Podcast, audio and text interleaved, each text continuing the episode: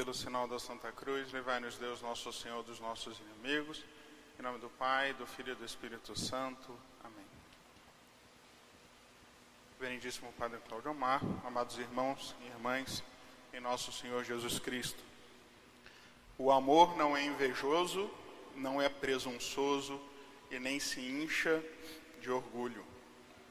Nessa série de meditações que começamos ontem, que vamos continuar fazendo, sobre o amor na família, com base nas palavras do Papa Francisco, hoje nós vamos considerar três características, ou melhor, três coisas que o amor não é. Mais do que características do amor, três coisas negativas. O que o amor não é? O amor não é invejoso, o amor não é presunçoso e o amor não é orgulhoso. O amor, ele é objeto da consideração dos poetas, dos filósofos, das pessoas de um modo geral desde sempre. Sempre o amor foi um dos temas preferidos da literatura, da própria história. No entanto, mesmo no ápice da humanidade antes de Cristo, mesmo os grandes nomes da filosofia grega, como Platão e Aristóteles, não conheciam uma coisa, uma dimensão do amor que o cristianismo coloca para nós e que justamente é importante para entendermos o porquê que o amor não pode ter presunção, inveja e nem orgulho. O que ninguém entendia antes de Cristo é que o amor tem uma dimensão de gratuidade. O amor é gratuito. O amor não deve buscar algo para si, mas o amor é dar algo para o outro.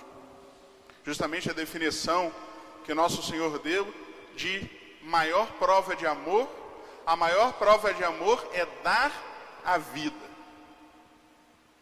Nosso Senhor não coloca nada de receber, coloca tudo de dar. A maior prova de amor é dar a vida. E justamente porque o amor é gratuito, o verdadeiro amor pensa no outro e não em si, é que o amor não pode ter esses vícios esses defeitos, que são vícios e defeitos que nos fazem voltar-se e fechar-se em si mesmo. O amor não é invejoso. Falar que o amor não é invejoso significa dizer que no amor não há lugar para sentir desgosto pelo bem do outro. A inveja é justamente essa tristeza pelo bem alheio, demonstrando que não nos interessa a felicidade dos outros, porque estamos concentrados unicamente no nosso próprio bem-estar. O invejoso é fechado em si e não consegue se alegrar com algo que não diga referência diretamente ao seu próprio bem a sua própria alegria. O amor, ao contrário, nos faz sair de nós mesmos, enquanto a inveja nos centra em nós próprios. O verdadeiro amor aprecia os sucessos alheios. O verdadeiro amor não vê o sucesso do outro como uma ameaça para o próprio bem. Aceita que haja dons, que haja qualidades, caminhos diferentes na vida para as diferentes pessoas. E justamente procura o seu próprio caminho da felicidade, sabendo respeitar e se alegrando com os caminhos que os outros traçam para a própria felicidade. Esse amor nos leva a uma apreciação sincera de cada ser humano. O amor, e principalmente no âmbito da família, isso ainda é mais forte, porque um casal unida em matrimônio não é mais dois, é um só, é uma só carne. O amor tira a gente da dimensão do meu para a dimensão do nosso. Justamente seria inconcebível, num verdadeiro amor matrimonial, a inveja. Porque a inveja significa que o nosso foi quebrado e está prevalecendo o meu e o teu. A inveja é um ataque direto àquilo que é a essência do próprio sacramento do matrimônio, da própria família. É o ser um.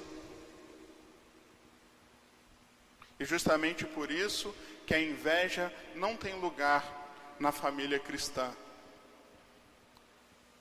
Da mesma forma, um outro vício, um outro defeito seria a presunção. A presunção, a vanglória, é o desejo de se mostrar superior para impressionar os outros com atitude pedante e agressiva. Quem ama não só evita falar muito de si mesmo, mas porque está centrado nos outros, sabe manter-se no seu lugar, sem pretender estar no centro. A presunção e a vanglória, que é o querer mostrar-se superior, não é possível sem fazer o outro ser inferior. Não existe superioridade nem inferioridade absolutos sem relação com outra coisa. A gente só é superior se for superior a alguma coisa ou a alguém. De forma que às vezes essa busca que nós temos de se colocar como melhores, de se colocar como maiores, implica necessariamente o rebaixamento do outro. E por isso que temos que ter cuidado, porque todas as vezes que o nosso coração vai se iludindo com essa presunção e com essa vanglória, ao mesmo, ao mesmo tempo nós estamos ferindo e pisando no outro, colocando o outro abaixo. Não é como alguém que sobe e traz o outro junto, pelo contrário, é como alguém que sobe colocando o outro embaixo, pisando no outro. Por mais que na maioria das vezes a prática da nossa vanglória, da nossa presunção, não leve a gente a refletir em todo o alcance do que daquilo que nós estamos fazendo. Se a gente parar para pensar, nós estamos ferindo nós estamos rebaixando, nós estamos humilhando. E justamente o amor, por ser esse dar, esse, essa gratuidade, não pode ser compatível com esse colocar-se por cima de um outro inferiorizado. E justamente nesse mesmo caminho é que nós dizemos que o amor não é orgulhoso. A presunção e o orgulho estão muito ligados. O orgulho sempre foi relacionado a inchaço. O amor não se incha de orgulho. O que é uma coisa inchada? Uma coisa inchada é quando ela está com um tamanho desproporcional. Não era para estar assim. Está grande, mas não um grande natural. É um grande deformado. O amor não se engrandece. O amor não tem essa obsessão por mostrar as próprias qualidades. O orgulho tira do ser humano o sentido da realidade. A pessoa orgulhosa, ela pensa que ela é maior do que aquilo que ela é. É por isso que o orgulho tem uma dimensão de ser ridículo. É desproporcional. A pessoa se considera em um nível, em um patamar que ela não alcança, só que ela não percebe. São Paulo, ele fala disso. Ele coloca a ciência como um dos motivos para um inchaço do orgulho, colocando a caridade como aquilo que, ao contrário, edifica. Da mesma forma, na vida familiar, o achar-se melhor, o achar-se mais sábio, o achar-se maior, vai fazendo com que a gente se enche e a gente deixa de edificar. A caridade edifica. O orgulho nos torna insolentes. O orgulho nos faz ter, como diz o Papa, mais palavreado do que poder. E principalmente é importante porque o orgulho é a mais antiga tentação do homem. E quase sempre a gente se considera melhor, mais sábio, a gente se considera o dono da verdade. E quando a gente vai deixando isso entrar no nosso coração, a gente vai, assim como na presunção, diminuindo o nosso próximo, desprezando o nosso próximo, não dando ouvido. Justamente o orgulho é aquilo que atrapalha o diálogo, que é tão fundamental na vida de família. Muitas vezes, diz o Papa, as pessoas orgulhosas dentro da família se tornam arrogantes e insuportáveis. Existe essa tentação, principalmente com relação aos filhos, com os jovens, de se acharem como modernos, como pessoas à frente do tempo dos pais, dos avós, se acham no direito de colocá-los abaixo, como aqueles que sabem mais, sendo que não têm um terço da experiência de vida,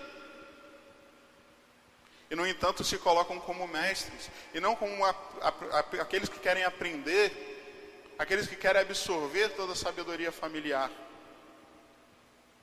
A lógica do amor cristão não é a lógica de quem se considera superior aos outros.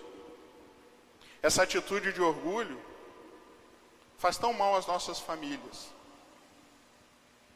É justamente aquela atitude que faz com que a frieza vá tomando conta no coração, que faz com que o marido comece a ver a mulher como empregada e não como companheira, com que a mulher comece a ver o marido como uma espécie de provedor material e financeiro,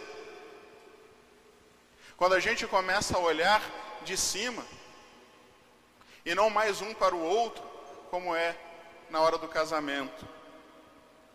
Na vida familiar não pode reinar a lógica do domínio.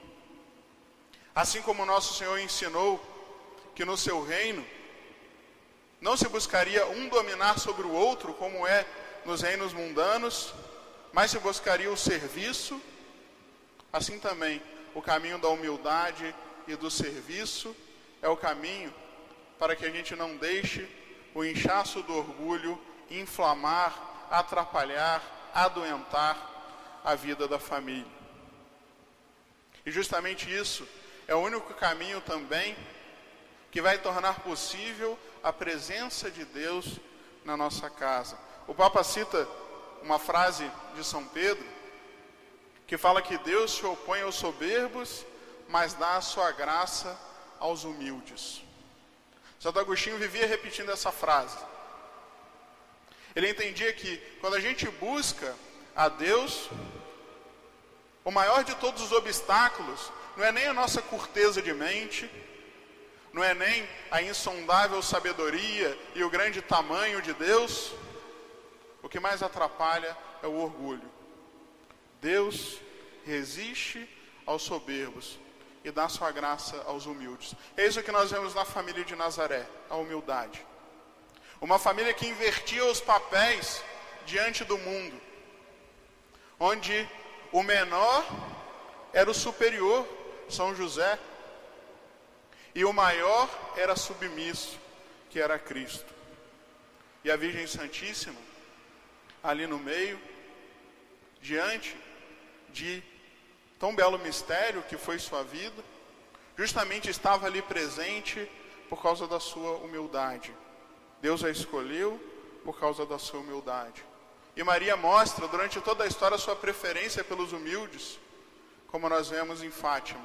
Maria escolheu os humildes porque Deus escolhe os humildes.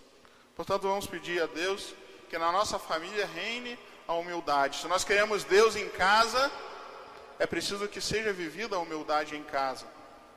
Se nós queremos um amor verdadeiro, forte o suficiente para aguentar as tempestades da vida, do mundo e do pecado, é preciso que o nosso amor não seja invejoso, pelo contrário, que a maior das nossas alegrias seja ver o outro feliz e não tanto a nós mesmos. Que o nosso amor não seja presunçoso, mas pelo contrário, reconheça a, a gratuidade do bem que nos é dado por Cristo e do amor que nos é oferecido pelos nossos irmãos. E que nosso amor seja humilde, porque se for orgulhoso, Deus vai resistir a nós, porque Deus dá sua graça aos humildes. Em nome do Pai, do Filho e do Espírito Santo. Amém.